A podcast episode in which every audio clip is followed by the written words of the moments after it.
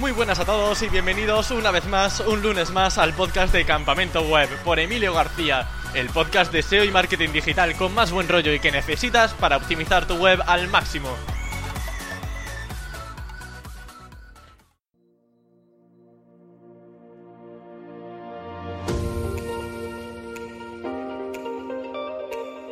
Podcast de esta semana está patrocinado por contenidoparaseo.com. Si quieres contenidos de calidad para tus páginas web, esta va a ser tu mejor opción.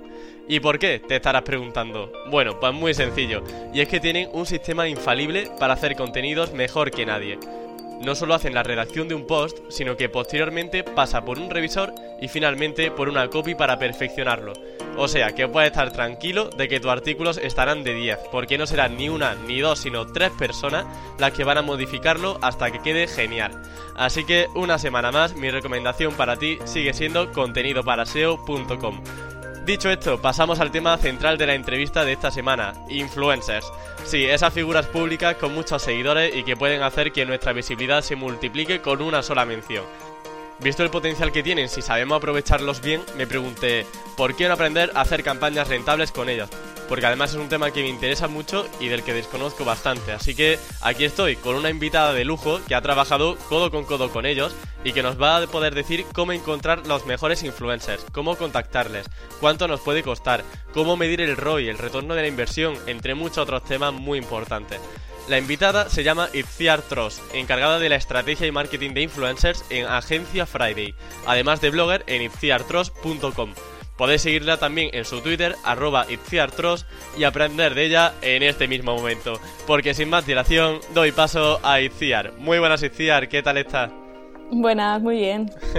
¿Qué tal ha ido el día de hoy? ¿Todo bien? sí, muy bien. Un poco nerviosa por estar hablando. Sí. Sí, es el primer podcast que grabo. Bueno, yo te he visto ya en, un escenario. También he visto, por ejemplo, pues que has dado alguna que otra conferencia sobre influencers. Y bueno, yo te adelanto que no tengo ni idea de este tema, ¿vale? Yo, más allá de lo que he escuchado de ti, la verdad que he tocado bastante poco el tema, pero me llama mucho la atención porque creo que no somos conscientes de la importancia que tienen los influencers para las marcas. Y al menos con la, la mentalidad que solemos tener como SEOs, pues siempre pensamos en crear enlaces, mejorar la visibilidad, pero claro, también está el tema de los influencers que pueden ser muy relevantes para darnos a conocer, ¿no? Sí, incluso también para el SEO. Eh, hay acciones que se pueden hacer con influencers que van más allá también de, de, la fotografía en Instagram, que a veces cuando pensamos en marketing de influencers nos enfocamos a subir una foto de producto a Instagram y ya está. Pero sin embargo, usando a bloggers relevantes también pueden, pueden ser una buena estrategia para, para el SEO de, de la empresa. ¿Y es fácil que sea rentable estas acciones con influencers para pequeños e-commerce?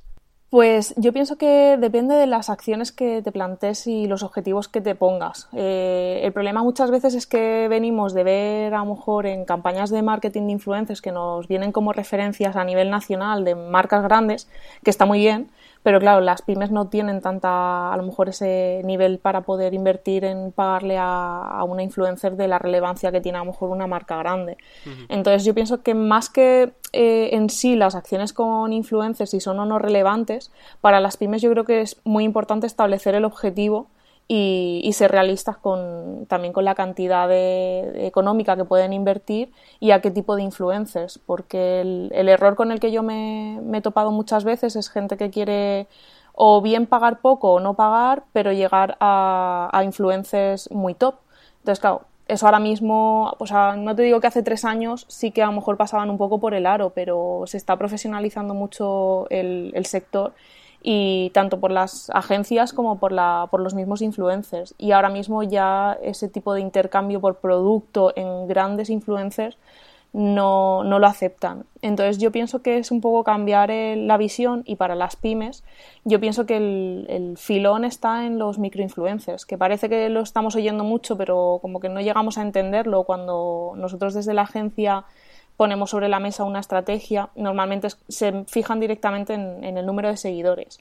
Y yo mm. pienso que hay que empezar un poco a, quitar ese, ese dato de, encima de la mesa ¿no? y, fijarnos más en lo que es el engagement o, en, en mi caso, por ejemplo, en, a nivel local, hay muchas microinfluencers que, que tienen mucha repercusión, no solo en, de generar contenido en redes, pero evidentemente si lo comparamos con una persona que tiene 10.000 seguidores, mm, no son los mismos datos. Claro. Pero sí que es cierto que cuando no tienes tanto, tantos recursos económicos para invertir en, en estas campañas, está muy bien contar con microinfluencers que pueden dar con, contando con más personas, eh, la misma difusión a lo mejor en tu entorno o para llegar al final a cumplir el objetivo que, buscas. Claro, también entiendo que muchas pymes pues estarán diciendo, bueno, yo tengo ya un montón de gastos, que si página web, que si inversión en posicionamiento, inversión en marketing digital y ahora otra rama que sale de influencers. Pero bueno, ¿tú crees que es algo muy importante en todos los proyectos o es algo secundario? Yo, más que secundario, yo pienso que depende del objetivo. Es decir, por ejemplo, para, para pymes, eh, te pongo dos, dos casos. Eh, un caso que sea que quiero ganar seguidores en las redes sociales. Eh, ¿Cómo sabes si es rentable o no pagarle a una persona para que difunda mi negocio o difunda mi producto? Yo pienso que ahí está, la, por mi experiencia, buscar una diferencia entre si esa persona promociona mi producto y gano 200 seguidores, si haciendo la misma inversión en Facebook Ads gano 400, evidentemente no me es tan rentable como esa otra acción. Si haciendo, haciendo esa misma inversión en Facebook Ads gano menos, entonces evidentemente es más rentable. Y luego, si combino ambas, porque está claro que si hago una inversión en Facebook Ads mucho mayor y estoy llegando a la misma gente, al final no me es tan rentable invertir ese, más cantidad en Facebook Ads. Entonces, si, si, pienso en dividir la inversión y hacer una acción con un influencer en lugar de con cinco y combinarlo con Facebook Ads, evidentemente la rentabilidad se dispara porque estoy llegando a gente con la que a lo mejor con un anuncio no podría llegar. Entonces, eh, eso por un lado. Y luego, en cuanto a la venta de productos, que también es una de las cosas que nos demandan bastante con estas acciones, yo pienso que eh, el problema que ha habido siempre ha sido que no se miraba cuál era el, retorno de la inversión, ¿no? que era como, no, le regalo el producto y ya está. Entonces, eh, una de las cosas muy importantes es medir de alguna forma o con códigos descuentos que estén personalizados para cada influencer o, con códigos promocionales generales para una misma campaña que realmente me hagan saber si contactar con esas tres influencers me ha traído luego ventas o no.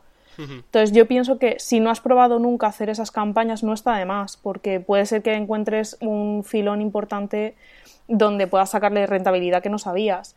Y si después de probar con dos o tres tipos de estrategias diferentes ves que no te funciona, no es algo que te diga indispensable. Igual que te digo, un Facebook Ads con un negocio online para mí es indispensable, con marketing de influencers si ves que no te funciona porque es que a lo mejor tu público no, está eh, siguiendo influencers o la estrategia no está bien hecha o a lo mejor es que no lo siguen. también depende del público. Hmm. Mm.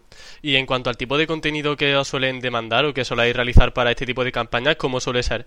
Eh, por ejemplo, suele ser más... Eh, hemos sacado un nuevo producto o tenemos hmm. una oferta. ¿Qué suele ser lo más efectivo o lo que más suelen demandar la empresa? Pues eh, por mi experiencia nosotros intentamos innovar bastante porque sí que parece que está como demasiado machacado la imagen de un producto solo o simplemente el sacar con el código de descuento.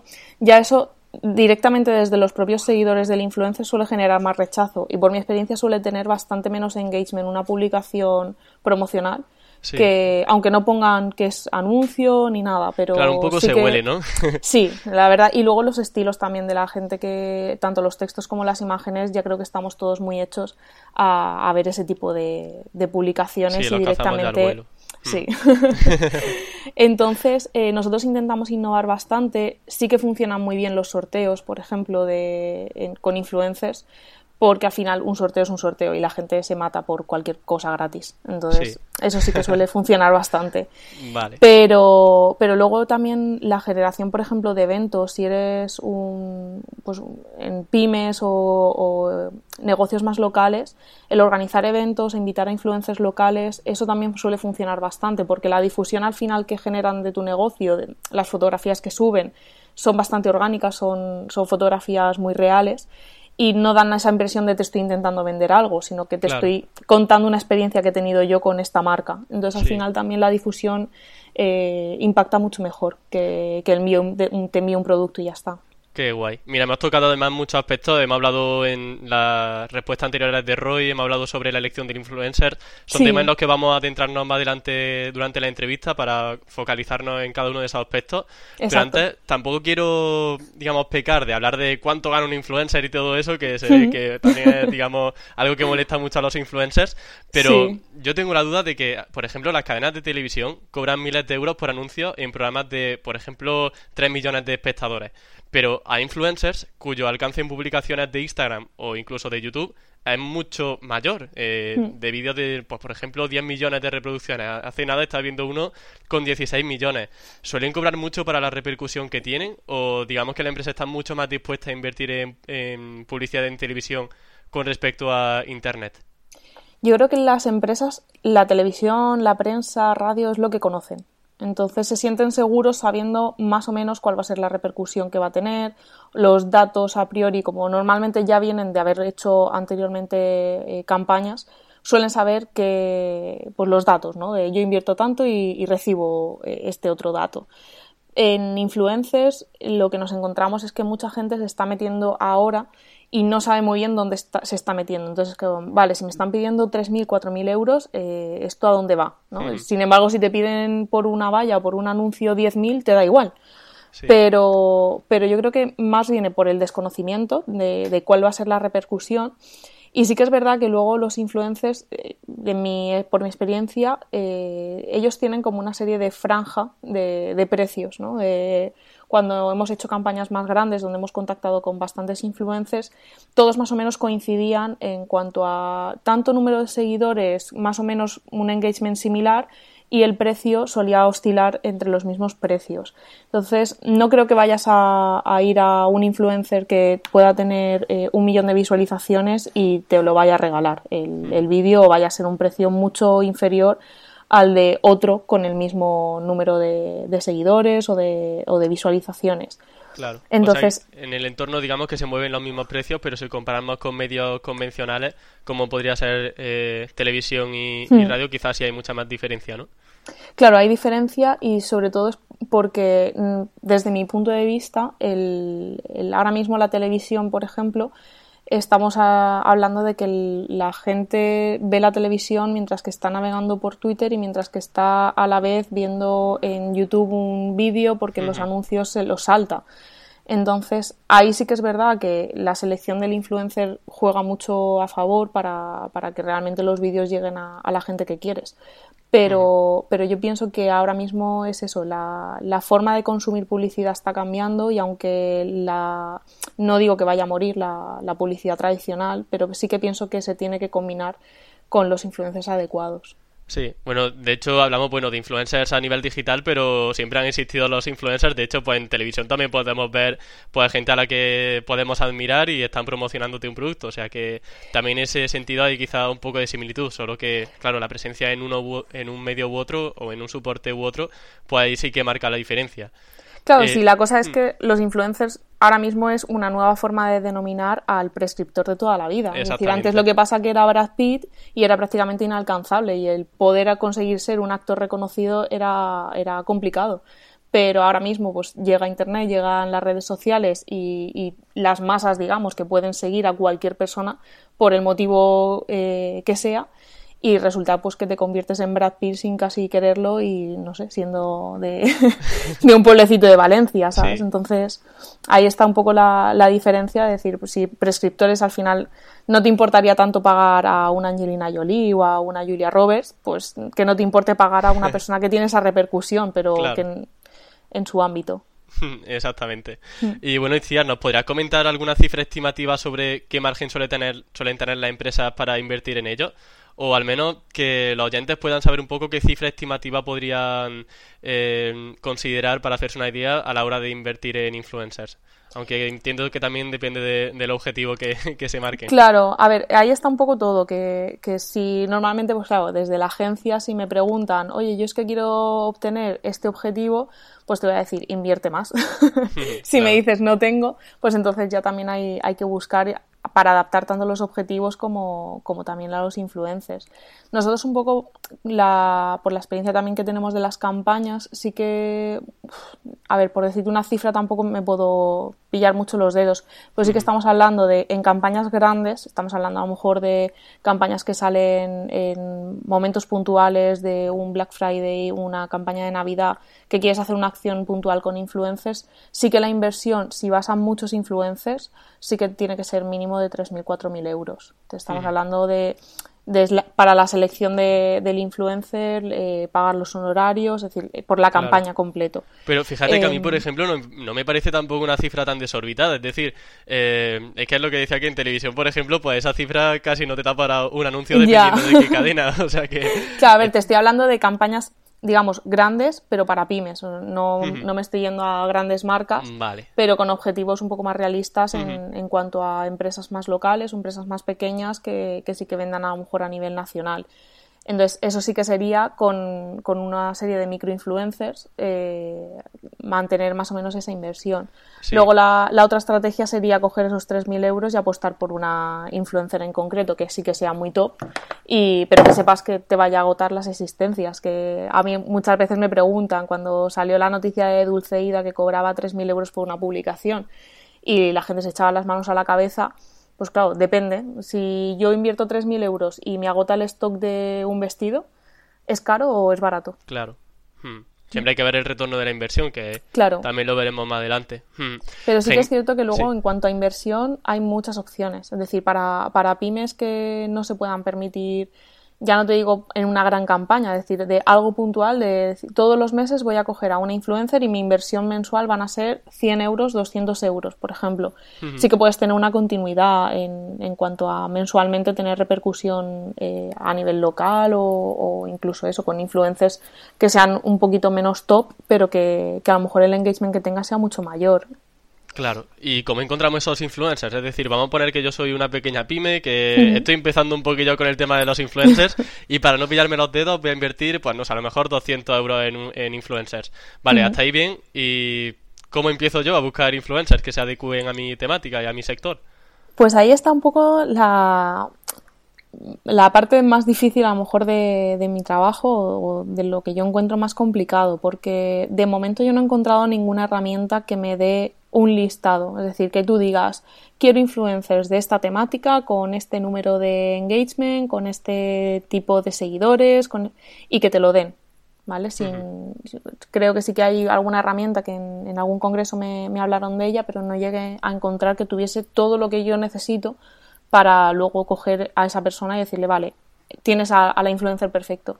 Entonces yo ahora mismo lo que hago es eh, de forma manual sí que por lo general tienes una influencer en mente cuando te hablan de alguna campaña eh, donde dices, vale, pues empiezo por aquí. Y entonces eh, normalmente la búsqueda que hago es de forma manual y sí que de forma manual también hago ese análisis de cuánto es el número de seguidores que tiene la persona, cuál es el engagement que tiene, cuántas publicaciones hace también promocionales, que eso es una de las cosas que también tenemos en cuenta a la hora de seleccionar al influencer, por lo que te comentaba, porque los seguidores también muchas veces rechazan un poco esas publicaciones. Y si intentamos hacer una campaña con una persona que está haciendo cada día promoción de un producto, eh, quizás el impacto que tenga sea mucho menor que si coges a una persona que comparte su día a día y de repente saca una publicación donde sabes que, está tu producto, pero está metido dentro de ese día a día. Hmm, y la audiencia tampoco está tan saturada, ¿no? De ver tanta promoción.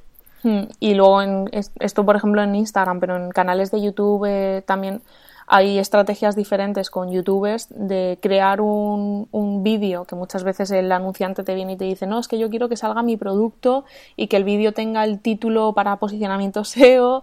Y entonces eh, hay veces que, es aconsejable introducir el producto dentro de un vídeo suyo propio por el hecho de que al final llegue la información pero no sea tan publicitaria y, de esa forma también llegue a más gente. Sí, mira, yo creo que esto creo que es súper interesante. De hecho, creo que quizá es algo de lo que la gente se pueda preocupar a la hora de al final invertir en un influencer. Mm, ¿Tú recomendarías Mm, que se haga tal y como el youtuber quiere o tú pondrías requisitos estrictos para el youtuber? De decir justamente lo que estabas comentando, de decir, quiero que salga mi logo en mm, tantos segundos, que digas tales palabras, que la publicación tenga tal texto o le dejamos vía libre al influencer. Yo pienso que tiene que ser una combinación de las dos. Nosotros, por lo general, dejamos vía libre al influencer para que haga, pues, en el caso de YouTube, para que haga el vídeo que quiera, o, o, que pase el guion, o más o menos que nos muestre, si tiene vídeos similares, que nos muestre el vídeo. Y en cuanto a textos, guiones y demás, mi consejo es que no, sea, no se suele hacer mandarles un guion, porque por lo general ellos mismos tienen su propio estilo y tú como marca no vas a saber captar tan bien. Pues siempre vas a querer pues que tu logo se vea más grande, que hable muchas veces tu, el nombre de tu marca y que diga muchas veces tu web, ¿no? Entonces, muchas veces queda hasta falso. Entonces, mi, normalmente nosotros como trabajamos con, en el caso de, YouTube, eh, que nos manden un vídeo similar, si nos parece bien, ellos graban el vídeo y antes de publicarlo siempre lo tenemos que aprobar, o desde la agencia o con el anunciante, porque sí que es cierto que al final una palabra que tu marca a lo mejor se, se diga Apple y la persona esté grabando el vídeo todo el, todo el día diciendo Apple, ¿sabes? Entonces, ese tipo de, de, cosas es importante también supervisarlas, no tanto por, por, el hecho de qué es lo que estás diciendo, sino el mm. cómo lo dices. Y, y, en ese caso sí que antes de la negociación previa, eso sí que establecerlo con él. Es decir, vale, pues mm, tú me grabas el vídeo, yo te lo tengo que aprobar y si tengo pues una semana para que pedirte cambios, eh, tú tienes una semana para mandarme los cambios y en el momento en el que esté aprobado, pues se publica el vídeo. Oye, pues muy bien consejo ese, el de mandar el vídeo o la publicación antes, porque sí que es cierto que, bueno, como digan tu empresa mal, ya ahí sí que la han cagado. sí, sí, sí, sí, La empresa se cabrearía un montón. y para ver los nombres de esos influencers, es decir, eh, para ver ese listado y empezar a extraer la información de forma manual, eh, ¿dónde sueles buscar? ¿Qué pones en Twitter o en Instagram o en Google para encontrar esa gente que pueda ser útil para tu audiencia? Yo mi recomendación es que, por, como yo lo hago, yo suelo buscar la persona que te viene a la cabeza, que normalmente siempre tenemos a alguien, que no importa que no sea, que no sea la persona un microinfluencer, puede ser que tú estés pensando en Paula Echevarría, ¿no? Pero si te metes en alguno de los perfiles que tú, te viene a la cabeza cuando piensas en esa persona ideal, eh, normalmente esos perfiles de influencers suelen seguirse entre sí. Los microinfluencers siguen a influencers mayores y, normalmente pues suelen interactuar con ellos. Entonces, mm, normalmente yo suelo buscar tanto en los likes como en los comentarios de, esas publicaciones. Entonces, en las últimas tres, cuatro publicaciones, echas un vistazo a, a, qué gente interactúa con ese influencer que para ti es como el idóneo, pero al que tú a lo mejor no puedes llegar. Y, a raíz de ahí te vas haciendo como una pequeña lista de, gente que más o menos se asemeja por el estilo, por la temática eh, de lo que tú estás buscando. Y ya una vez que tienes esa pequeña lista, ya sí que puedes ir un poco desgranando y viendo pues número de seguidores, engagement que tienes y vas reduciendo un poco la lista hasta que te quedas pues con esos 3, 4 a lo mejor que, te gustarían. ¿Y necesariamente deben ser como influencers o puede ser una cuenta personal de una persona que sea muy afín a eh, digamos, ese influencer inicial que se te ha venido a la cabeza y hmm. que tiene muchos seguidores y un gran engagement? A ver, realmente dentro de tu estrategia mm, puedes contar con, ese tipo de perfiles, porque no necesariamente tienen que ser hmm. influencers que se denominen influencers. sí, lo digo porque, claro, al hacer ese tipo de extracción igual es un poco difícil de determinar solo por el nombre del usuario si es una persona normal, entre comillas, o alguien que ya ha hecho acciones previas con, con, con empresas sí que te digo que yo por lo menos sí que los puedo detectar, a lo mejor también porque estoy muy metida dentro de, del tema, por también el tipo de foto que, que utilizan, el tipo de, de, la biografía que ponen. Normalmente las que están acostumbradas a hacer colaboraciones tienen el email puesto. Ah, eh, entonces, claro, mm. ahí sí que puedes detectar, por lo general suelen tener cuenta de empresa, que la cuenta de empresa se detecta porque normalmente tienen el contacto en, en destacado. Sí que en el caso de que llegues a una persona que no tiene cuenta de empresa, el único problema que hay es que no vas a tener eh, estadísticas de, las publicaciones, porque sin cuenta de empresa no, no, puedes tenerla, a menos que tengan herramientas externas, que también puede ser. Vale, bueno, yo creo que esta parte de cómo encontrar esos influencers ha quedado bastante clara. Y hmm. vamos ahora al siguiente, que sería darle el ok a esa persona que hemos visto que podría ser idónea. Y bueno, pues al fin y al cabo filtrar y em, eh, hacer un proceso para encontrar ese influencer adecuado. ¿Qué te hace hmm. decir este es perfecto o este otro no tanto? Para mí la interacción, para mí el, tipo de comentarios que tienen y los likes que reciben, para mí pesa más que el número de seguidores. Eh, de hecho, nosotros hemos rechazado a, influencers que tenían un número mayor de, seguidores, pero que, por ejemplo, el, engagement que tenían nos parecía un poco raro o, que directamente tenían menos engagement que, una persona con menos seguidores. Claro, quizá 100.000 seguidores, pero dos likes en las publicaciones o dos visualizaciones en YouTube. Sí, o a lo mejor, a lo mejor lo está petando en, en likes, en comentarios, en el vídeo y demás, pero a lo mejor me interesa más una persona que, que tiene la mitad de seguidores pero que los mensajes que reciben son todos de, oye, ¿dónde te has comprado esto? ¿Qué guay mm. esto? Eh, oye, porque normalmente cuando tú te metes a analizar también las últimas publicaciones que hacen y analizas los, eh, los comentarios, tienes dos tipos. Los que, los que realmente son interesantes para una marca, que es ese, el decir, oye, a lo mejor no está promocionando nada, pero simplemente el hecho de que a lo mejor aparezca un cuadro por detrás y tú lo estés mirando y anda, ¿y de dónde es el cuadro que tienes en la foto? Pues ya sabes que es gente que realmente está interesada en, todo lo que comparte o, en general, ¿no? De, esa cuenta. Y, luego tienes las que se elogian entre ellas. Y entonces, claro, tampoco me interesa mucho si, si la publicación que, me va a hacer de la marca, lo único que voy a recibir es qué guapa sales, qué mona, o vienen de cuentas falsas de nice pic y un dedo hacia arriba. Entonces, ahí es un poco también el saber detectar que muchas veces es simplemente un poco de lógica, de, de, echar un vistazo a los comentarios y ver si son, si son realistas, si interactúa gente real o si estás viendo que son cuentas un poco falsas. Muy, muy interesante esto que comenta. Vamos, yo la verdad que no, no había caído en eso de los comentarios y me parece algo muy, muy útil. Mm. Y luego, por ejemplo, a la hora de contactarle, mm, imagino que hay 40.000 vías. Podemos usar el propio correo que tienen ahí en el Instagram, un correo corporativo, en Twitter, mm. pero ¿alguna que sea quizá más predominante con respecto a otra? ¿O un poco según el influencer? A ver, yo también por mi recomendación y por mi experiencia, cuando yo como ICIAR he recibido mensajes directos en en, Instagram y, me han propuesto colaboraciones, por lo general dudo bastante de, la realidad que haya detrás de esa marca. ¿no? incluso hay algunos que tienen su propio eh, documento a rellenar y demás en Google Drive.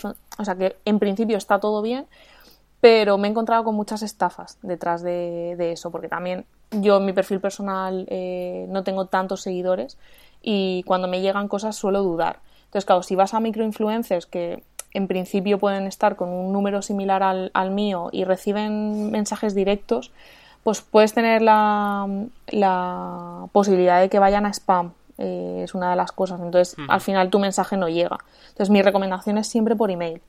Yo no dudo de que, por ejemplo, en Twitter eh, no tengan el email abierto o no, no puedas verlo porque no esté público en la biografía o que en YouTube dentro de la información no esté.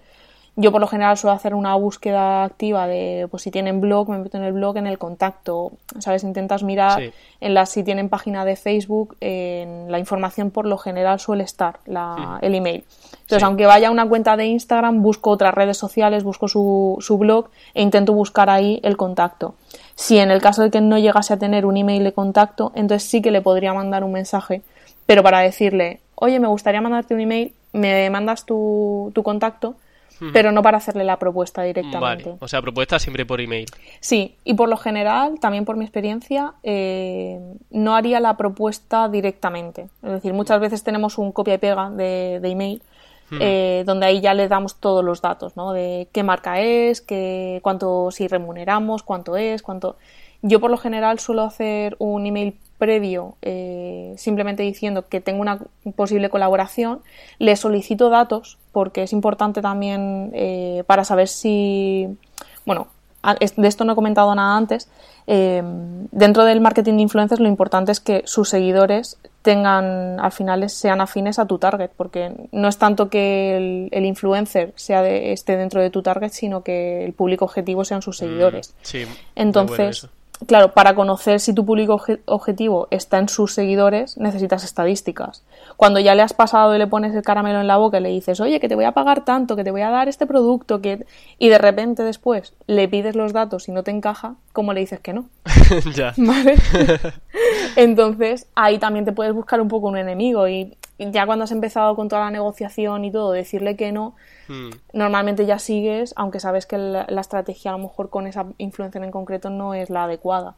Entonces yo lo que hago es, le mando un email primero, mm, como normalmente voy como parte de agencia, entonces le digo que tengo un cliente sin decirle la marca para que tampoco pueda decir, hay grupos de WhatsApp, ¿vale? Donde las influencers determinados, determinadas temáticas tienen bastantes grupos. Entonces se pasan eh, el contacto y luego ya te llueven emails. Entonces, si quieres tener, mantener un poco cerrada la, la estrategia, sí que puedes mantener también un poco oculto el nombre del cliente hasta que ya le digas que sí.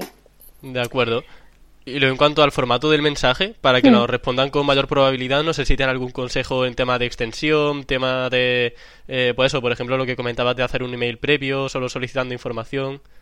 Sí, yo normalmente lo que hago, o lo que te dirían que en principio funciona mejor, es hablar siempre de colaboración. Si va a ser remunerada, eh, destacarlo. A ver, destacarlo. Lo ponemos en rojo, negrita. sí. no, pero sí que hablar de colaboración remunerada. Porque muchas veces cuando vas a, a influencers que, que reciben muchas solicitudes de colaboraciones, cuando hablas de colaboración solo a secas y no das muchos detalles, puede ser que pasen.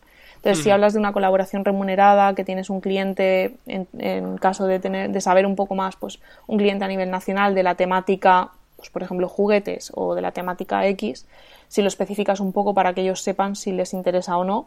Y, y ya simplemente hablarle de, eh, oye, pues no sé si haces este tipo de colaboraciones o no ya ahí normalmente ellas te contestan y te dicen, oye, pues mira, sí, mm, me puedes dar más detalles y ya si te pasan, si solicitas, necesitaría unas estadísticas de tu público de Instagram o de YouTube, de, la audiencia al final, eh, para saber si encaja dentro de nuestra estrategia. Y ahí normalmente ellas eh, Pueden tardar hasta una semana o dos en contestarte, ¿vale? Las que sí que están bastante liadas. Sí. Te lo digo porque normalmente nos desesperamos y al día siguiente no recibimos respuesta y es como, ¡a la mierda!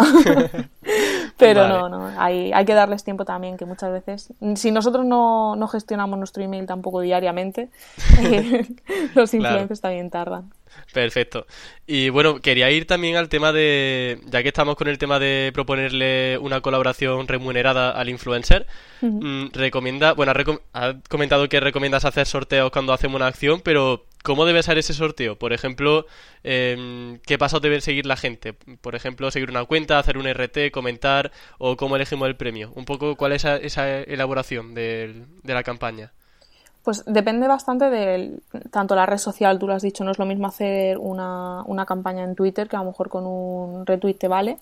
Eh, en YouTube es más complicado, por ejemplo, puedes pedir compartir la publicación porque al final en, YouTube es, es, complicado también ese tipo de... La, audiencia normalmente no tiene una cuenta de YouTube donde suben los vídeos por lo general, o sí que lo tienen pero no tienen tanta repercusión. En el caso de, Instagram sí que es más fácil el generar ese contenido. Yo sí que te diría que en principio, eh, cuando estamos hablando de, sorteos en concreto, eh, por mi experiencia, mm, no mandemos nosotros las imágenes porque entonces sí que me, han pasado dos cosas. Me ha pasado la opción de que me publican la fotografía y al terminar el sorteo me la borran y ya pierdo todo el, todo las estadísticas y todo porque claro, la persona lo mm. borra y hasta luego. Porque como no, no entra dentro de su estilo, pues no lo quiere tener en el feed. Y luego me ha pasado que, que, me han rechazado colaboraciones por decir, si me impones tú la imagen, no la quiero publicar.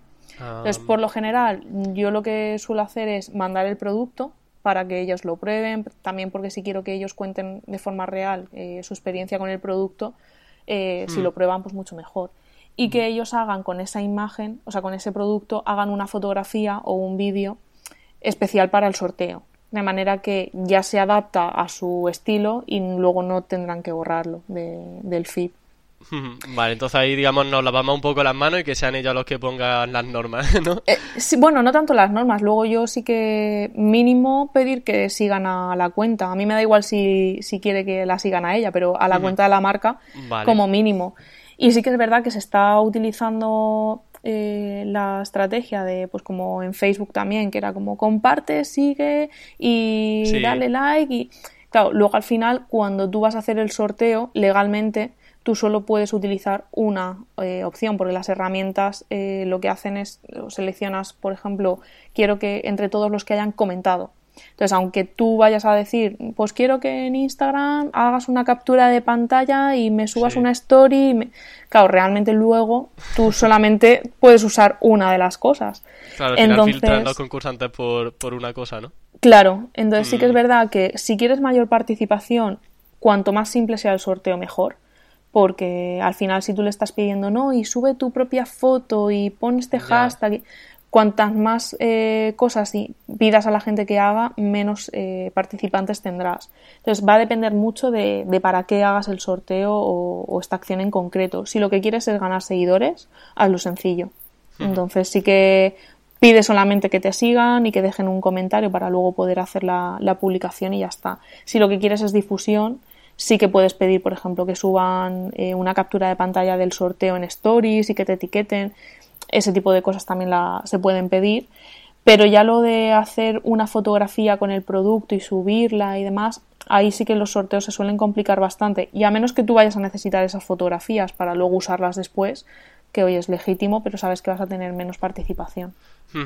Bueno, al final también podemos conocer un poco qué están haciendo la competencia, ¿no? Porque no sé hasta qué punto evaluar qué hace eh, la competencia es interesante. Indispensable. sí, sí, sí, no, es eh, indispensable tanto para bien como para mal, porque hay veces que dices, si no quiero copiar, ya, pero copiar o saber que no tienes que copiar está bien. Yo he visto cosas de, marcas que, que sigo porque son competencias de clientes, donde he visto, por ejemplo, acciones que precisamente las he mirado para, no hacerlas. Entonces, claro, si tú ves que, una marca que es tu competencia sube una fotografía y para un sorteo o para lo que sea, y que de repente recibe mogollón de palos por parte de sus seguidores porque ha decidido poner eh, a un niño en una sillita que no es la reglamentaria y de repente tienes a todos los seguidores diciendo es que ese niño no lleva el cinturón bien puesto y no que eso lo he visto, ¿vale? Es real. Eh, claro, pues tú ya sabes que a lo mejor tienes que tener cuidado a la hora de hacer sorteos donde vayas a poner a un niño en un coche. Porque sabes que igual tus seguidores pueden salir eh, a criticarte. Claro, además ahora la sensibilidad está bastante alta en, internet, así que hay que tener mucho cuidado en ese sí, Sí, sí, con todo. sí, sí. Y bueno, vamos a hablar ahora un poco de esas cagadas, ¿no? Porque has comentado ya una de ellas, pero no sé, los principales errores a la hora de encontrar o realizar acciones con influencers, ¿cuáles dirías que serían? Yo pienso que el, más grave de todos, más que nada por lo que hablamos de la rentabilidad del, al principio, es no saber qué es lo o sea, no establecer un objetivo antes de, de hacer la colaboración. Porque si no sabes qué es lo que vas a medir, eh, y luego no hacer envíos porque sí. Es decir, no, no, es que yo he oído que la gente manda producto y me lo publican. Y, no sabes ni a quién lo mandas, ni cómo lo mandas, ni cómo vas a medir la, al final la repercusión. Entonces pienso que ese es más que, el más repetido. Ahora cada vez menos, por lo que te decía también al principio de, de la profesionalización del sector, tanto para las agencias que, que saben cada vez más qué es lo que hay que hacer, como para las influencers porque sí que es verdad que muchas veces nos encontrábamos hace unos años, no, no, tú mándales el producto y ya está. No te publicaban nada, entonces claro, era como rezando un poco que alguien te publicase algo porque habías mandado 10 productos y todavía no sabías nada. Entonces, eh, el mandar producto porque sí, sin hablar antes con, con los influencers, eh, yo lo veo uno de los errores. Y no establecerte un objetivo, eh, un objetivo que puede ser aumentar seguidores, aumentar las ventas, em, sabes, cosas muy concretas, y en base a eso saber cómo lo vas a medir. Decir, vale, mm. pues yo voy a hacer el envío, la influencer me ha dicho que el día 18 va a hacer la publicación y yo el día 20 mido cuál ha sido la evolución de mis seguidores para saber si esa influencer me ha traído eh, seguidores o no. Sí, claro. Exactamente. Mm. Y en cuanto a la medición de ese ROI, de ese retorno de la inversión, ¿cómo, ¿cómo se puede realizar? Porque claro, aquí estamos ante una de las claves que comentaba eh, hace un momento. Claro. Pues depende del objetivo. Por ejemplo, en el caso de en campañas donde participan muchas influencers es complicado determinar cuál es el ROI de cada una de ellas pero sí que se puede hacer una medición de, por ejemplo, el número de, ventas eh, que tienes a través de códigos de descuento que, hagas o de códigos personalizados a cada influencer y tú ya directamente desde tu web puedes mm, ver cuántas ventas te ha traído cada una. En cuanto a la interacción, por ejemplo, en sorteos, puedes ver también si cuántos seguidores te ha traído o, cuánta participación ha habido en ese, en ese concurso en concreto. Y luego, si haces, por ejemplo, envíos de productos, eh, yo intento espaciar, aunque sea por días, también las publicaciones. Pues normalmente cuando haces una campaña con varios influencers, si todas te publican el mismo día, es diferente, o sea, es difícil también saber quién te ha traído cuántos seguidores. Entonces, eh, en campañas que me lo permiten, el, el, ir, por ejemplo, como te comentaba antes, pues voy a contar con un influencer al mes. Vale, pues entonces sí que controlo cuál ha sido la evolución, por ejemplo, del aumento de seguidores del cliente en los últimos cuatro días antes de, lanzar la publicación el influencer y luego mido los cuatro días siguientes. Entonces ahí también puedes ver si ha habido un pico o no. Y en cuanto a esas herramientas para medir, ¿cuáles recomendarías? Comentaba al principio de la entrevista que no había ninguna que fuese un todo en uno todavía, pero no sé si tiene alguna al menos para facilitar este proceso de medir, eh, pues eso que comentaba, eh, menciones, RTs, eh, seguidores. Eh, yo eh, ahora mismo lo que estamos utilizando en la agencia es Metricool, ¿vale? Porque sí que sincroniza prácticamente todas las redes sociales que habitualmente tienen los, los clientes. Y, y, entonces, claro, ahí sí que tenemos las, todas las estadísticas, toda la evolución, tanto de las publicaciones, de todo, aparece ahí. Entonces, nosotros de momento estamos usando esa. Sí que hemos usado, hemos probado otras herramientas, pero de momento lo que te decía antes de que no había encontrado ninguna para la selección. Eh, Metricool no sirve para selección de, de, influencers, pero sí para lo que es el seguimiento, eh, programación de publicaciones de, clientes. Eh, ahí sí que sirve y entonces sí que ves muy bien, porque además incluye gráficas donde, donde sí que puedes ver muy bien cuál ha sido la evolución, por ejemplo, del aumento de seguidores en una semana y en la semana siguiente. Y de esa forma también lo ves bastante visual. Sí, bueno, yo también uso Metricool no de forma profesional porque tampoco hmm. trabajo como vosotros en Agencia Friday con influencers y todo eso, pero bueno, al menos con mi cuenta personal, pues la verdad que sí que es bastante interesante y ofrece un montón de datos, así que eh, nada, me parece una recomendación bastante buena. Hmm. Y ya para finalizar, Istiar, ¿alguna anécdota que puedas destacar con influencers por graciosa, interesante, por lo que te apetezca? pues a ver, mm, nosotros es que así de, de campañas que, que recuerde o que tenga ahí un poco en la memoria, Sí que tengo un par de campañas que hicimos con la agencia que me, gustaron bastante, precisamente por, eso, porque te guardas ahí un, trocito de, la campaña y, gusta. Y una que hicimos fue para una inauguración de, un local de aquí de Alicante, donde hicimos esa campaña de influencers que además funcionó muy bien porque era un, el local también era de, de crepes y de gofres, entonces claro, organizamos el, evento para que fueran. Pero claro, queríamos salir un poco de, lo típico, ¿no? De no, ven y te cuento mi historia y ya te vas y se acabó. Entonces sí que organizamos con un pequeño tour donde metimos a la gente dentro de los fogones para que vieran cómo se hacían las masas, cómo se preparaban luego los gofres. Y, la verdad que fue bastante dinámico y a la gente le gustó mucho.